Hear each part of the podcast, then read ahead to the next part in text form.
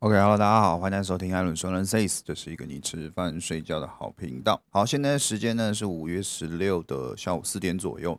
OK，那么今天呢就来讲讲哦，呃，最近台湾股市发生的状况还是一样哦。那本周台湾股市呢其实非常的精彩嘛，相信大家应该都有参与到了。如果你是每天都要盯个盘的人哈，那本周台湾股市呢是下跌了八趴，哇。八趴这个数字是将近九趴，而且盘中是有跌幅更大的哦。我是指本周啦，好不好？那么跌幅最大的在哪一天？就是在礼拜三。礼拜三这一天呐，哇，台子期呢是下跌了将近一千哦，一千五百多点了啦。整体来说，其实下跌幅度啊，将近快要跌停板了，快要十趴了。当然没有跌停啦，大概八趴多。盘中最大的时候，而跌到了大概一万五千点附近的时候呢，就率先了反弹。那后面礼拜四、礼拜五呢，都是有在做一个盘中的反弹新高哦。不过呢，整体来说啦，其实我认为哦，以这个走势来说，我觉得后面还会有低点。那今天呢，要来跟大家讲几则的新闻，再加上我对于下礼拜台湾股市的看法，跟呃这一次哦，礼拜六日哦爆发了大概三百多例的呃新冠肺炎，我对于这个的看法是什么？好，那么首先呢，我们来看几则新闻哦。第一个新闻呢，是我相信大家应该有很有兴趣的，就是钢铁这一块。那钢铁呢，除了呃这一次这礼拜系统性风险的下杀之外啊，其实呢。钢铁呢也有出现一些新闻哦，就是呢中国啊对于原物料价格这个上涨啊推出了一个硬硬的对策，导致美国钢铁在周五的时候是下跌了哈。所以呢接下来，因为前一阵子为什么钢铁会一直涨，就是因为基础建设嘛，还有中国的这个碳中和。中国的政府呢是表示哦说，诶，如果有业者，就是中国他们那边钢铁业的业者呢有涉嫌去操控市场的价格，散布谣言啊，或者是囤货呢。之后啊，会吊销牌照或者令停业为处罚。这个消息一出来呢，铁矿砂的期货价格周五是下跌了将近十趴。也就是说啦，这个消息一出来啊，中国的这个原物料价格啊，就是最一开端的那个价格，就是什么。原物料啊那一块哦，呃是直接做一个非常明显的下跌。那对于因为钢铁上涨而导致股价上升的这些公司呢，当然也就因为这样子而下跌。钢铁呢，除了有这个系统性风险的因素之外啊，一开始会上涨的因素呢，其实也受到了影响了哈。那这一块呢，大家就比较需要去留意一下了。好，那么再来呢，是来跟大家讲一下本周的一个三大法人啊，还有我们光谷啊，是有没有进去护航。本周的疫情呢，使得台湾股市单周大跌一千四百五十七点啊，那整个市值呢是蒸发了四点四兆元，是非常夸张的一个数字啊，好不好？尤其呢，在一样哦，讲到周三那一天哦，那一天的成交量呢是七千多亿。包含上柜的话是将近一兆的这个成交量啊，换句话说啦，很多人哦，可能就是套在这一天了啦。那当然，套在这一天更多的会是什么？我觉得更多的会是传产股。本周呢，我们关谷行库啊是进场两百零八亿啦。但是相对呢，本周外资的卖超九百多亿来说啊，其实还不是一个非常大的买盘啦。很多人就会去想说，哎，这一波系统性风险的下跌，光谷行库会去进场护盘吗？或者是我甚至看到有人在说什么会有没有净空令哦？这一块呢，我等下后面再跟大家讨论这件事情。我觉得这件事情非常闹。好，那么再来，本周除了这个疫情之外啊，其实还有中南部的限水跟突然五一三的停电嘛，所以。台湾本周啊，其实是多灾多难啊，疫情爆发，然后呢又有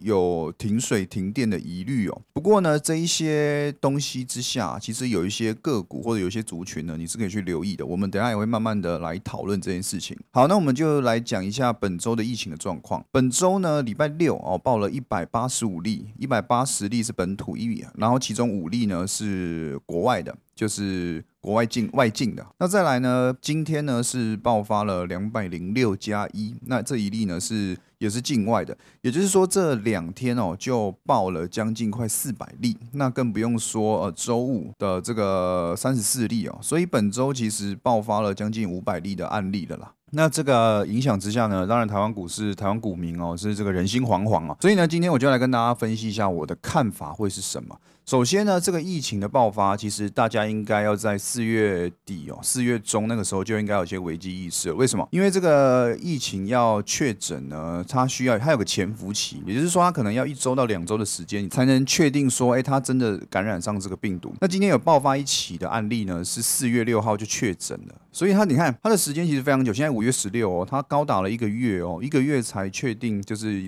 才列入呃确诊的名单之内。那大家真的要去注意一下哦，就是比较特别的是，它很多。不只是境外引入了哈，它是很多本土就是相对感染的，再加上呢，四月其实有一个妈祖绕境嘛，那可能很多的这个群聚哦。所以这个其实我觉得只会更来越来越严重啦。那今天这两百多例，昨天那一百多例，我觉得只是个开始。所以大家这个防疫措施一定要做好哈，尤其是大台北地区的朋友，现在已经进入三级了哈，三级的防疫的等级了。那第四级呢，要连续两周每天都爆发一百例以上的案例，才有可能进入第四级。而这个新闻一出来，这个消息一出来呢，其实昨天就有很多什么家乐福、全联啊，甚至美联社啊这些大型的商场哦都。都引发了人潮的抢购潮。那其实我觉得这件事情真的非常蠢啊，然后也呼吁大家真的不要这样去做。现在最怕的就是什么？就是群聚感染，然后你非要去那边人挤人买这一些囤货什么东西的，然后就要搞成就是也许哈，也许可能当然没事最好，但你能确定说，哎，这些去囤货的人，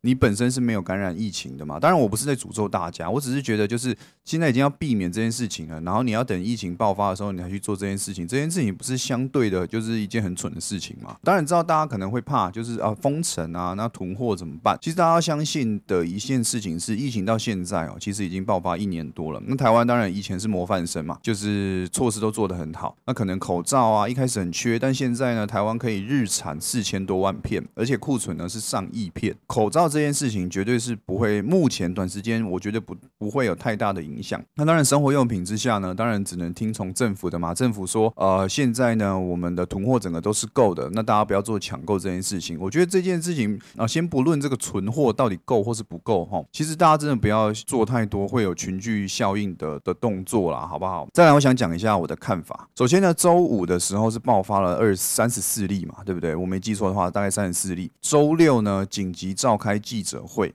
啊！紧急召开记者会，早上的时候，苏贞昌院长也出来讲话啊。那个我有看那个直播内容啊啊，我真的是要讲一下哈，我真的是要讲一下这件事情。先不讲呃，现在执政党是蓝绿，我们要占颜色。我只是觉得，就是苏院长，我也我也觉得他这个人算是蛮衰的啦，就是一上任就遇到很多事情哦。只不过昨天这个直播的状况，我觉得他真的是可不可以可不可以讲话怎么精简一点啊？这样子会不会引发这个 这个绿色支持者来骂我？反正我先讲，那我。投票也是投绿色的哈，就是上一次总统大选，但这一次的直播，大家真的就只是想听重点，然后你一定要讲说什么这一次做的很好啊，然后歌功颂德啊，什么东西的，我会觉得我身为一个我想要快点确切知道事情的人，就是到底他妈的礼拜六确诊者人数到底有多少，然后你还要硬在那边讲说我们防疫做的很好，怎样怎样怎样怎样啊，不讲这个不讲这个，反正反正我想讲的是，其实一百八十多例。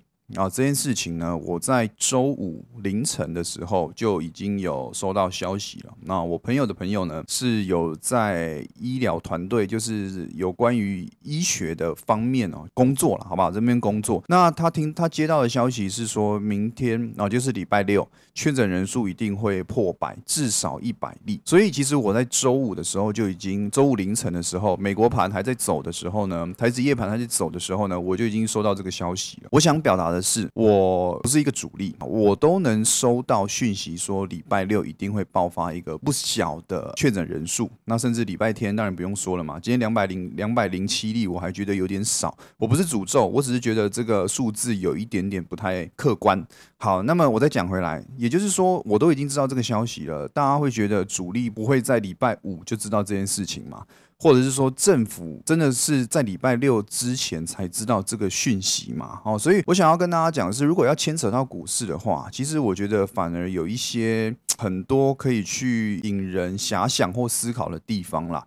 也就是说啊，你看这个案例，你为什么礼拜六才要爆出这个新闻？因为礼拜天是还可以再休息一天，至少不会隔天就反映到台湾股市的身上，还有一天的缓冲期。而今天呢，我就看到今天报两百多例之下，我就看到很多人来说，呃，这个新闻呢已经怎么样？已经有一点钝化啦，大家已经心里有数啦，心里有预期啦，啊，利空出尽啊，礼拜一怎么样？怎么样？怎么样的？所以呢，其其实我觉得政府的效果已经达到了啦，哦，就是已经让大。家觉得事情没有这么严重了。那当然有人可能印度比较啊，或者是说呃跟韩国、日本比较啊，说什么哦，印度每天爆发三四十万例，那现在印度有创新低吗？哦，没有。那我想跟大家讲的是，其实我觉得这不能去做一个直观的比较。为什么？第一个，疫情这件事情在台湾来说，其实是从爆发到现在是相对应我们受影响的程度最小的嘛，对不对？其实也真的可以说是第一名了啦，哈，防疫措施大概真的可以说是第一名了。我们一直在非常好的一个状况之下呢。啊，然后开始爆发了，呃，疫情变更严重、变严重的一个趋势。也就是说，这件事情在台湾民众来说，其实相对于可能印度啊，或者是东京啊，或者是说韩国首尔啊这些国家来说，其实我们的震撼程度会更大。为什么？因为我们以前甚至很多天哦，几个月都是零案例的。那零案例之下，我们台湾股市是不是一直涨？因为大家都觉得台湾是一个资金可以安全 parking 的地方嘛，对不对？那现在爆发这件事情，你觉得还可以跟印度这种？种啊，一直在三四十万例的国家做比较嘛？其实我真的觉得不能做比较，因为这整个背景就是不一样啊。第一个，我们是模范生诶，那模范生出事，这不是大家应该都要觉得惊吓一下的吗？那再来，台湾股市水位真的高哦，然后融资率呢也真的很高。所以一瞬间的下杀，系统性的卖压出现啊，最后是引发了所谓的多杀多恐慌性卖压。我当然我不是在唱衰说什么台湾股市接下来要再大跌啊，或者是怎么样的哦，只是我觉得哦，这个比较基准点就不对，不应该这样子去比较。那么再来就会有人说台湾人就是胆小啊哈，你看了美国啊在创新高，美国是世界确诊人数最多的地方，大家要去想一件事情啊，如果真的要去做这样做比较的话，美国疫苗哦打疫苗这件。事情啊是越来越普及化，当然我们不能说很厉害了，或者什么一半以上都打疫苗了，而是要说美国已经。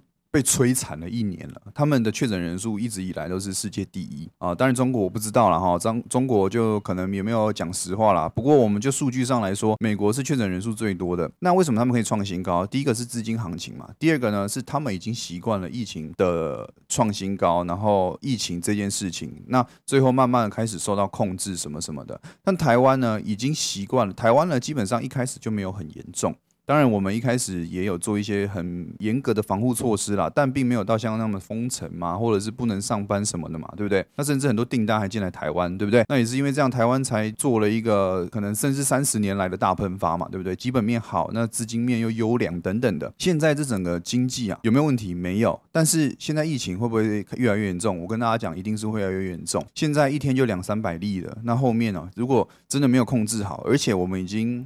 因为我刚刚讲嘛，疫情是有所谓的潜伏期，起码要六七月哦，才能够很完整的控制住疫情的发展。也就是说，接下来未来一两周内啊，那疫情的人数一定会越来越多。那越来越多之下，会不会影影响到高科技产业的整个工作环境？就我觉得势必后面应该会有更糟糕的状况了，一定要做好这种心理准备。那到时候如果台湾公司，比如说关厂不能出货。那基本面会不会后续受到影响？可能五月的业绩受影响啊，六月的订单受影响啊，等等的，有没有可能？不知道，但一定要做好最坏的心理打算嘛。现在我再讲回来，我说我在周五凌晨就知道礼拜六会爆发一个很大的案例，主力一定礼拜五就知道，政府也一定礼拜五基本上就已经不能说确切数字，但一定知道啊，周六日会有一个不好的。数据出现，那么为什么选在六日去说？就刚刚跟大家讲，因为六日放假，股市没开盘，大家可以心里有个缓冲。那今天看起来，我看了这些股市论坛的讨论啊，我也觉得大家应该已经有一些习惯这件事情的一个效应了哈。所以周一会很惨吗？我先跟大家讲，我们先把消息面摆在一旁，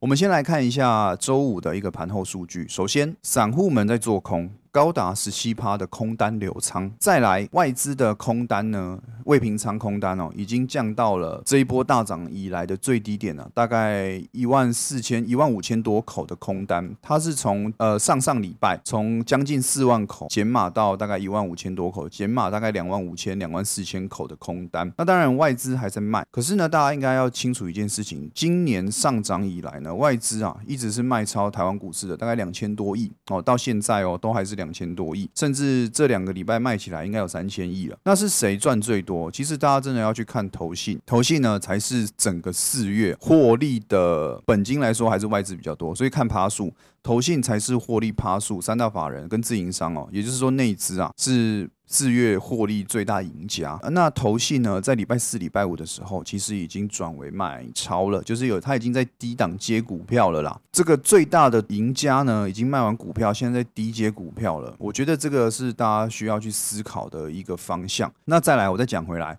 散户们在做空。然后外资的空单在减少，OP 未平仓量就是选择权的未平仓量呢，万五是一个大支撑，所以你说会不会大跌？我觉得礼拜一早上开盘呢，应该还是会有一个所谓的恐慌性卖压，可能直接跳。那我给大家几个方向，第一个啊，如果它直接开盘跌破了呃礼拜三的最低点。好，那你可以去留意买点，应该有机会开低走高，或者是说也是一样跌到礼拜三的低点，但是没跌破，那可能开低走高的机会会更大。如果礼拜一是开红盘或者是开平盘，那大家要去注意一件事情，为什么会开平盘？哈，因为呢，周五的时候投信啊或者是什么的这一些人哦，他们的流。留单哦，是留错了，所以早上呢要抑制一下跌幅，先把货出一出呢，再转去卖台湾股市。所以呢，给大家两个方向啊，第一个呢是直接开向下跳空的缺口，开在了礼拜三低点的附近，没跌破是最有机会开低走高。如果有跌破，可以留意一下。是要当天开低走高，还是周二、周三的时候再来拉高？那如果开平盘，大家反而要更加担心一点。为什么开平盘？主要还是因为哦，主力们啊，其实在周五啊是稍微周四周五啊，其实是有一些转多的啦。那转多了，变成是说这个利空消息一出来呢，它周一不可能马上跌，不然它会马上受伤嘛。但它可能会花个一个小时哈，三十分钟，把他们原本预留的多单啊，不管是股票还是期货的，先出一出，出完之后可能十点十点。点半之后开始做一个非常明显的下杀，这个是有可能的。先不要去预测说什么礼拜一到底要大涨还是大跌，我直接给大家两个方向。如果大涨跟大跌，你应该要去做哪一些措施？那我再跟大家强调一次，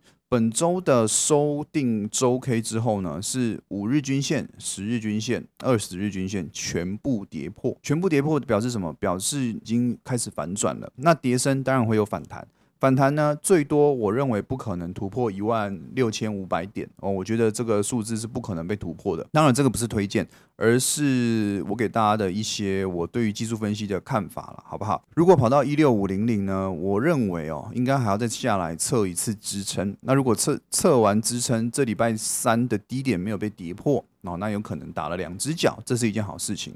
那如果向下杀呢，可能就要看再看一千点了。好，这个是大家去留意的。那再来，好，我要跟大家讲一下我的想法，就是说净空令跟政府护盘这件事情。其实我觉得这两件事情非常的瞎。怎么会有人现在就想要什么禁空令，然后就想要有政府的护盘？当然，政府有出来讲话了，说什么如果因为消息面系统性的下跌太严重，会出来护盘。我就问大家一句话：现在下跌了大概两千多点嘛，将近三千点。那台湾股市啊，从八千五百点涨到现在，最高点涨到多少？将近万八。我们算万七就好，中间七八百点送你。台湾股市翻了一倍，翻了一倍。然后你现在跑到万五跟我说你想要政府护盘，你跟说要禁空令，是不是他个派气啊？这啊讲话有点难听了，但就是这样子啊。为什么台湾的股市要这么不自然？为什么大家都这么想要做多？当然我不是说我可能有放空或者是怎样，或者说股票做多，我想要。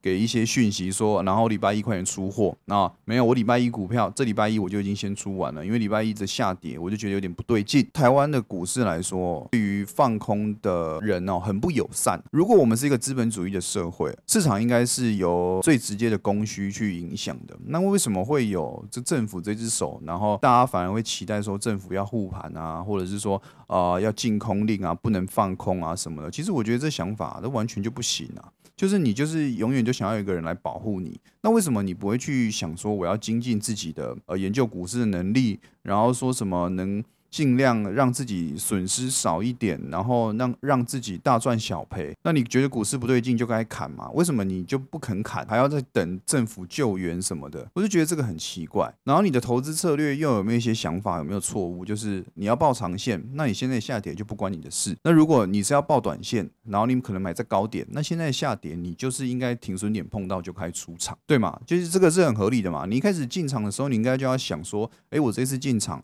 我想要赚一个价差，那赚价差之下，我就知道我不会报长线，代表我停损点要先设好嘛。如果一错就砍嘛，那砍了就是下次再来。可是如果我是看好这间公司未来十年的发展，那我不管现在价格是多少，我现在买在高点，我跌完在低点的时候，我再做一次进场啊，那摊平我们的价格嘛。那我只看十年后的收益，我看每年配股配息。那现在涨跌关你什么事？对不对？所以大家要去想哦，你进场买股票的想法到底是什么？然后很多什么一张不卖，奇迹自来。我这个这个想法我没有意见，因为我也是长时间哦，至少到我死之前啊，我觉得我都看大多头了。那看大多头之下，中间一定会有所谓的修正嘛，不可能一直涨。那遇到这个修正的时候，你的想法、你的策略是什么？这个是大家应该要自己在操作的时候就应该有一些想法了。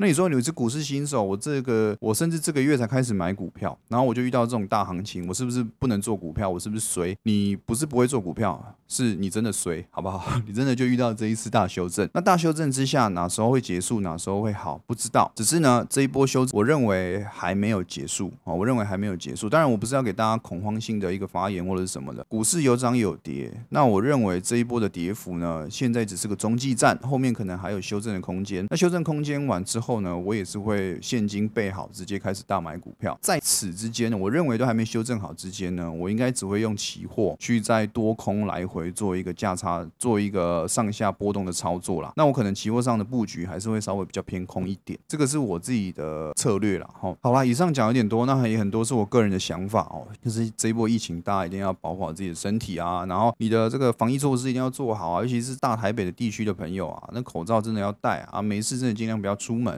那也尽量。不要去群聚嘛，在家打打麻将嘛，对不对？然后可能大家玩玩电动啊，看看股票啊，做一下当冲也是蛮爽的。不一定，老实说，我对于周一的股市看法，至少开盘啊，我不知道盘中怎么走，至少开盘呢，我没有到太悲观哦。大家记得我刚讲的，好，周一我的想法是，如果开跌到最低点，那反而会开低走高，甚至有跌破，可能不会马上就开低走高，可是。周三哈下半周应该会有一个反弹出现。那如果开平盘就要留意会不会是主力还没有出货出完。如果出完了，盘中可能会遇到一波下杀。好，以上呢这是我的想法了哈。有朋友跟我反映了哈，有听众跟我反映就是说，哎，这这样子录音录起来呢，声音是 OK 的。那那也感谢给了一个我给我一个回馈哈，就是如果啊啊你对我的 p o c k e 有兴趣的，或者是你觉得不错的、怎么样的、喜欢的啊，那你可以到 Apple 的 p o c k e 那边呢去帮我一个。五颗星啊，然后留个言。那如果你有问题，也可以在那边留言哦，我会跟大家分享我的，我会看，我会看到哦，看到之后呢，会把 podcast 里面讲出来。好，我忘记讲一件事情啊，就是。族群哪些可以留意？第一个，停电呢会引发所谓的绿能产业，所以太阳能的族群大家可以去留意。再来，防疫概念股一样会重回这一波，至少它是一个避险股。再来，则是这个水资源概念股，这三大族群啊，大家可以去留意一下。那我这边就不讲个股的名称了哈，大家有兴趣的在 Google 打这个相关的关键字都会看得到。今天的 p o d c a s 就到这边，我是艾伦，谢谢大家，拜拜。